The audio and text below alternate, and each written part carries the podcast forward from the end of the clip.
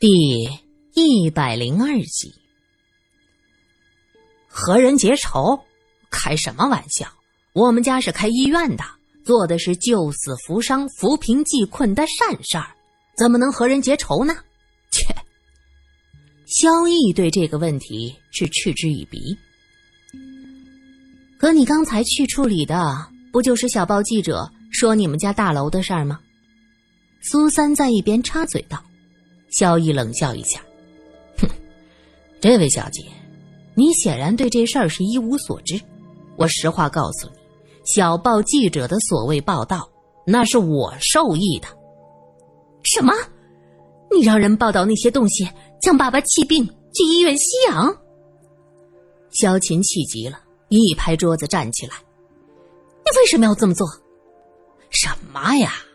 吸氧不过是爸爸做出来的假象。”实话告诉你，那栋大楼是市政府逼着要我们卖的，爸爸根本就不想卖，可是拗不过市长的面子，就只能出此下策。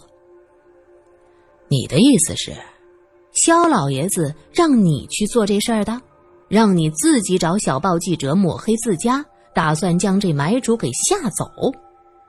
罗隐听明白了，对，聪明。萧毅一拍手。就是这样，那楼是我妈的陪嫁，虽然现在没什么用了，空在那儿，可是我爸也从来没打算卖掉。买主是市政府那边介绍的，推脱不得，就只能用这个法子。那，那你匆匆出去是做什么？自然是花钱摆平那些记者呀，再接再厉，把那买主给吓跑。苏三还是第一次。看到这样主动抹黑自己的，这个理由解释得通。肖老爷子若是对逝去的妻子情深意重，他不想因为政府的施压而卖掉大楼，就买通小报记者演了一场戏，这也是极有可能的。那么，一个对妻子感情深厚的人，应该不会随随便便带着一个女人去泡温泉，最后还马上疯而死。就在这时。卢局长办公室的电话响了起来，他接过来听了一句，马上递给了罗隐。这电话是苗一打来的。原来罗隐在火车站给局长打电话，告诉他们自己的行踪，又让苗一去调查昨天晚上和今天早上萧琴接的电话是从哪里打过来的。头儿，没法查呀，这电报局那边没记录。苗一在电话里为难地说。没记录，怎么可能？罗隐大怒，电报局的人都是做什么吃的？别以为他们那点猫腻没人知道。平时信件有没有违禁的话，电话有没有政治敏感词都能被发现。怎么可能两个电话都不知道从哪儿打过来的？是因为那俩电话应该是被人侵入电话线路打出去的。我去找莫上校，可他人不在。不过他的人倒是挺客气。帮我查了接入线路的位置，就在肖医生公寓的附近。这手法相当老道啊，怀疑是有受经验训练或者是军方背景的人做的。苗一有些惶恐，因为这种事儿必须很专业的人才能做到。如果这件事情牵扯到军统的人，那么萧琴就危险了。那些人可真是无孔不入的。受过特训，军方背景，这些信息倒是和之前那位接收大员能对得上。但是罗隐觉得，既然夫人都亲自打电话过问这事儿了，那么那个接收大员还敢顶风作事吗？当然，若是立令智昏，那也是有可能的。怎么样，查到电话是哪里打出的没有？见罗隐放下电话，萧琴焦急的问着：“没有，是直接将电话私自接入线路打出的。”罗隐说完这句话，卢局长瞪大了眼睛，他已经马上意识到这个问题不对头。罗老弟，莫非这真是和之前的资产纠纷有关？罗隐点了点头：“一切皆有可能啊。”电话侵入那么专业，此人应该有点背景。他说的背景，虽然没有仔细点名，可是，在座的都是聪明人，自然是已经听出了问题所在。萧逸怒道：“上一次图谋我家家产不成，现在杀人报复吗？”萧琴也抹着眼泪说：“一周之内，我亲眼看着三个无辜的人在我眼前死去，现在又害死了我的爸爸，这些人狼心狗肺。”绝对不能放过他们。卢局长则是面色凝重，在房间躲来躲去。哎呀，怎么办呢？怎么办呢？这可棘手了。卢局长，你一定会秉公处理的，对吧？苏三小声问着。肖老爷子这些年救死扶伤，有功于桑梓，可是。哎呀真是他们做的，那恐怕只能去国防部告了。你们是不晓得，这些人无法无天呐。前段时间，因为争夺逆产的问题，竟然在太仓搞出大事情，把人家 C C 的头目给活埋了。哎呦，血淋淋的，这都什么人呐？我们警察局是不敢过问的。听说他们自己系统已经派人来调查了。萧琴听到这儿，捂着嘴巴无声的哭了起来。萧毅则气愤的一拳砸向桌子：“这么说，我爸就白死了？”他之前是反对报案的，但是事情到了这个地步，左右案都报了，他也想给自己的父亲讨回一个公道。这件事儿既然牵扯到接收大员。那么，那个高个子的女人就很有可能是他们放出的诱饵。罗隐听过军统的人利用女子诱人上钩的案例，便看向卢局长说：“那好，我直接和他们交涉。卢兄，我不为难你，你只要带着我过去就行了。”萧毅回家安排萧老爷的后事儿萧琴拎着死鱼去了医院的实验室。他打算利用自己家医院的设备查出这些死鱼的死因。卢局长则是提出先带着罗隐和苏三去吃饭，就去十家饭店吧。罗老弟呀，我记得你对那儿是赞誉有加呀。卢局长开车直奔城西的木渎镇。十家饭店在乾隆年间就有了，他家的酱方、清炒虾仁、三虾豆腐。肥氏汤都很有名的。民国八年的时候，于右任老还写过一首诗，称赞过这道菜呢。罗隐耐心的给苏三解释，苏三听得眼睛亮晶晶，用了很大的努力才忍住口水没掉出来。老桂花开天下香，看花走遍太湖旁，贵州木渎犹堪记。多谢石家肥氏汤。卢局长记性很好，当即背出了于右任的这首诗。哇，卢兄真是好记性！罗隐鼓掌，因为卢兄的父母就是石家的表小姐，若是背不出，回家要被舅公骂的。卢局长嘿嘿笑着，三个人在车里是有说有笑。一时冲淡了萧琴带来的阴霾，这时就听到卢局长低低的骂了一声：“卢兄，你注意到后面那辆车了？”罗隐回头看了一眼，说：“贼兮兮的跟了我们一路，不知道什么来头。”车子在十家饭店的门前停下，后面跟踪的那辆车也跟着停下，看着车门缓缓打开。罗隐一手护着苏三的肩头，一手按在腰间的枪上。跟了你们一路，原来是要请客吃饭呐！哎呀，莫不是看我来苏州这么辛苦，帮我洗尘？这车上下了个熟人，莫名。罗隐松了口气，轻轻拍拍苏三的肩膀：“看，你好朋友跟过来了。”苏三怒道：“你好朋友，莫名，不地道，查我！”罗隐下车，挥拳头就要打。卢局长在苏三身边小声说：“这个就是军统派来调查的人。苏三点点头，对莫名的鄙夷又增加了一分。四处刮地皮啊你！没有没有，我哪敢查你呀？是你在火车站打的那个电话，那个站有我们的人，他不清楚你上海警察局的来苏州做什么，这才汇报给我。哎，对了，你们来干什么？他的眼睛像探照灯一样，在罗隐和苏三的身上转来转去。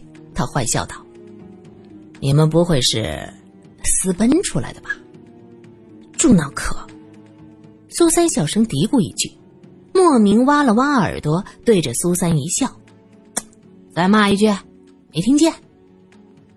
好了，莫兄，我也不和你绕弯子。肖老爷肖正安的事儿，是不是你们的人做的？”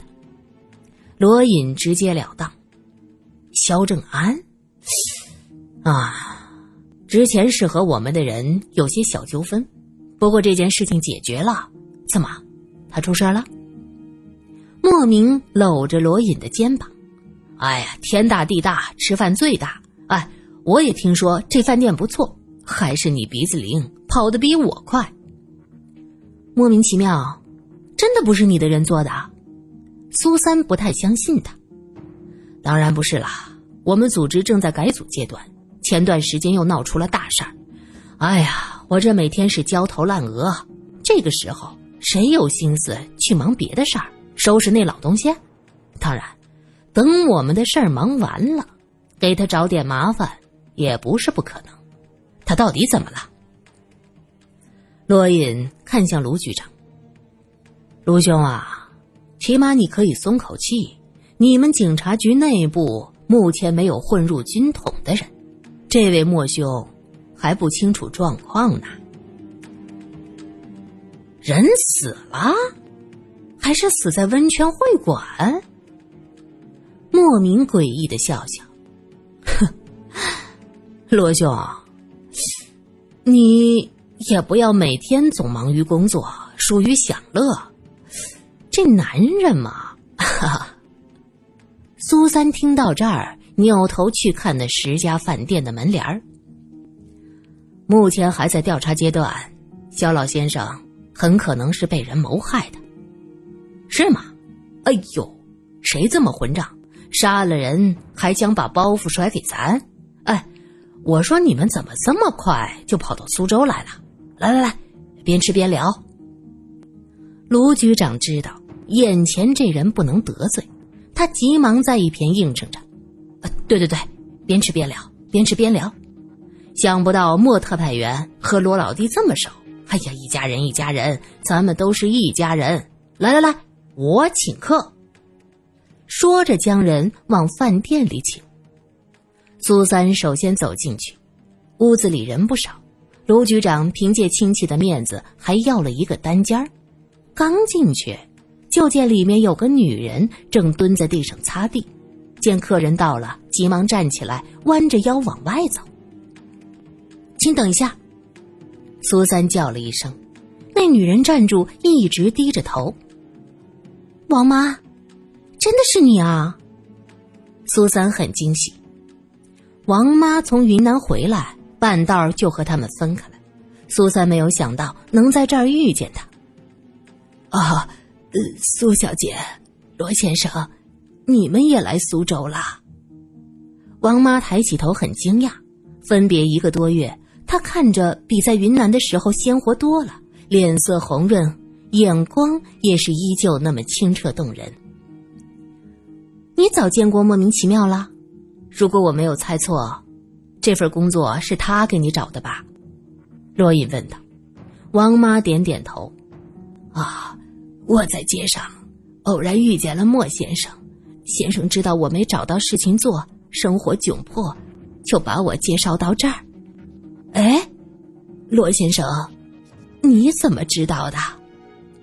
你看到我和苏三目光中有惊喜，同时你也来了苏州，所以我猜你是在这儿遇见过莫兄。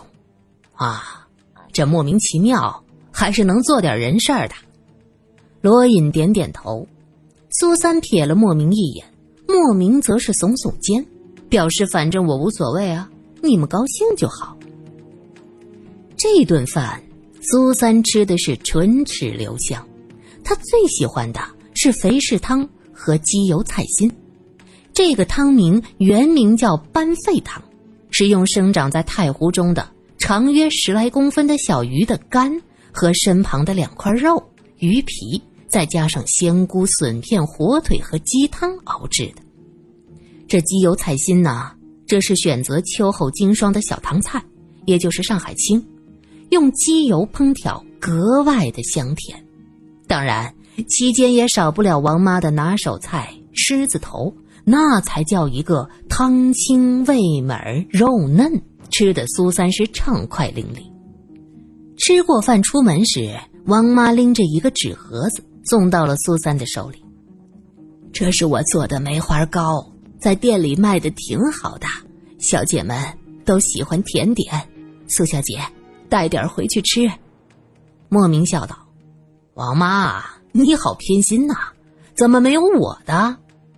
王妈笑道：“哎呦，莫先生又开我玩笑喽！我是小的，弄不吃甜点的呀。”苏三和罗隐是在晚上九点多回到萧家的，下了车看到萧家大宅是灯火通明，苏三急忙抹了一把自己的脸，确定表情足够的木然，而罗隐则双手插兜，在门前晃晃悠悠的看着。你在看什么？我想起了萧家那栋大楼，那栋楼比这个规模还要大。当年萧老先生其实是靠着那栋楼起家的，只是想不到啊，现在真的是人去楼空了。萧老爷是真的不忍心卖亡妻的陪嫁吗？苏三悠悠的问：“你是怎么想的？”我总觉得问题可能不是这么简单。苏三长长的叹了口气，也许是偏见吧。这样痴情的男人，我从来没见过。这时有佣人看到他们，惊道：“哎呀，呃罗先生回来了！”萧晴闻言，匆忙跑出来，直接扑向罗隐，钻进他怀里，抱着腰就不放了。苏三在一边干咳了一声，罗隐为难的挣扎了几下。最后认命的张开双手，尽量避免碰到萧琴的身体。出什么事儿了？罗隐被萧晴搂的要喘不上气儿，声音发闷。刚才，刚才有人送了一封信，上面还写着“追命”两个红字，吓死我了！我不知道，我不知道这一次他要追谁的命。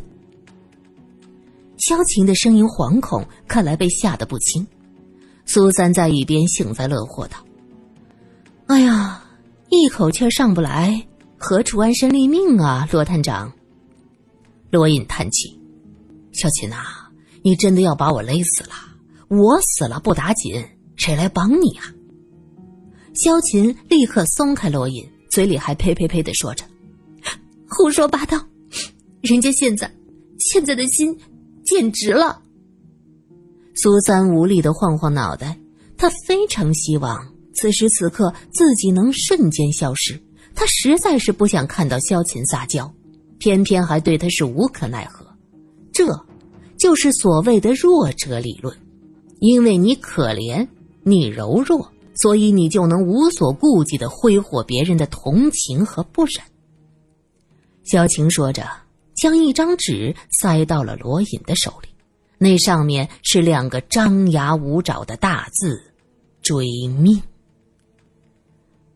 这个人为什么不打电话呢？苏三问着。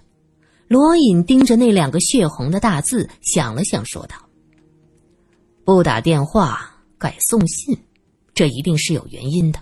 我们要静下心想想，这是为了什么？”